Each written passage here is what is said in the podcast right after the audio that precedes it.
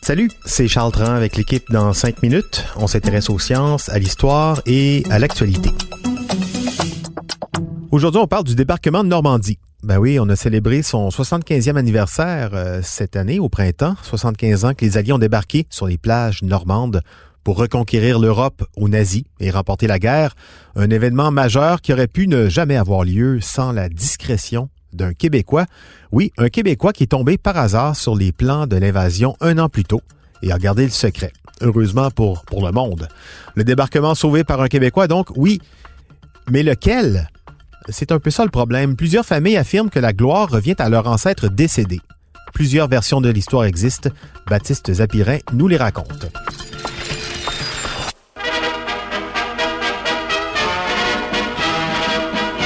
D'abord, ce qu'on sait. To amplify our first pictures of Mr. Churchill in Canada come these additional shots from Quebec. On sait que tout ça remonte dix mois avant le débarquement, pendant la conférence de Québec, une réunion au sommet au Château Frontenac du 17 au 24 août 1943 et qui réunit euh, les plus grands dirigeants alliés, Winston Churchill pour le Royaume-Uni, Franklin D. Roosevelt pour les États-Unis et William Lyon Mackenzie King pour le Canada. The Prime Minister, President Roosevelt and Mr. Mackenzie King hold secrets shortly to be revealed in terms of bold action. On prépare un plan pour libérer l'Europe du joug d'Adolf Hitler. Dans le plus grand secret, évidemment. Rien ne doit filtrer, il ne faut surtout pas que la moindre information sur les stratégies des Alliés n'arrive aux oreilles des nazis. Et pourtant, il y a eu une belle gaffe. À la fin de la conférence, en quittant les lieux, un haut gradé a carrément oublié le plan du débarquement dans sa chambre ou dans le salon. Et c'est un militaire québécois dont le rôle était de vider les lieux. C'est un militaire québécois donc qui est tombé dessus complètement par hasard. Un document classé top secret à propos d'un événement dont on sait maintenant à quel point il a été décisif pour cette guerre.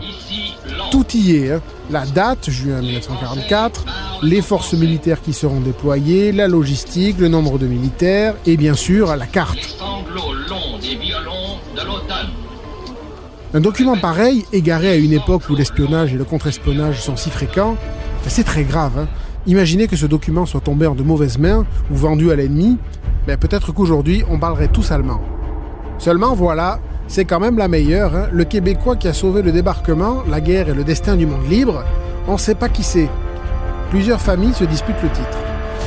Bon, alors ça pourrait bien être le soldat Émile Couture, hein, sans doute le plus célèbre de tous les prétendants.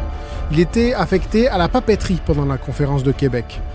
Le lendemain de sa découverte, il aurait calmement ramené les papiers secrets défense à son supérieur. Il aurait ensuite été longuement interrogé par les autorités. Puis, il n'aurait pas soufflé un mot de ce qu'il savait jusqu'au jour J. Cette version pourrait bien être la bonne, d'autant qu'elle a été validée par le brigadier Edmond Blé, un de ses supérieurs. Ça, c'est ce qu'a dit à Radio-Canada le directeur et conservateur du musée royal 22e régiment, Danny Hamel. Faut dire aussi qu'Émile Couture a été décoré en septembre 1944 de la médaille de l'Empire britannique pour service rendu. Et garder le secret du débarquement, ce serait en effet tout un service rendu.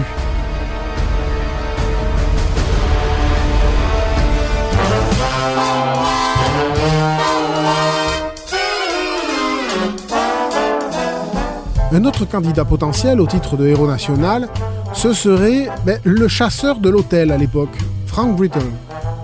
D'après sa famille, et aussi euh, la version racontée par le château Frontenac dans les médias, c'est lui qui serait tombé sur l'enveloppe oubliée dans le salon à la fin de la conférence. En bon employé de la maison, il n'aurait soufflé mot de ce que manigançaient les clients dans le salon rose. Il est d'ailleurs possible qu'il ait ensuite remis le document à un militaire, peut-être même Émile Couture, celui dont on parlait avant. Un autre candidat, c'est le sergent-major Dominique Boulet. En 1943, l'officier était de garde à la garnison de Québec, à la citadelle donc. C'est ce qu'a déjà dit son petit-fils dans les colonnes du journal Le Soleil. Il est convaincu que c'est son grand-père qui aurait retrouvé les papiers, qu'il aurait ensuite remis aux autorités, même que c'est pour ça qu'il aurait reçu lui aussi la médaille de l'Empire britannique. Alors qui est notre sauveur? Mais peut-être qu'au final, ce sont les trois. hein.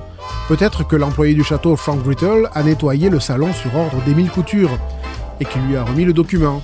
Et peut-être que Dominique Boulet était le supérieur d'Émile Couture. On ne connaîtra sans doute jamais la vérité à 100%. D'où l'importance de bien ramasser ces choses quand on quitte une chambre d'hôtel, de faire le ménage, de regarder qu'on n'a rien oublié. Ça, ça évite bien des malentendus. En attendant, c'est à Émile Couture, le premier dont on a parlé, que le musée royal 22e régiment, la Citadelle de Québec, c'est à Émile Couture, donc, que ce musée a décidé de rendre hommage. Il organise une exposition en ce moment même, depuis le 12 septembre, grâce à de nombreux objets remis par les proches de l'ancien militaire. Merci beaucoup, Baptiste Zapirin. C'était en cinq minutes.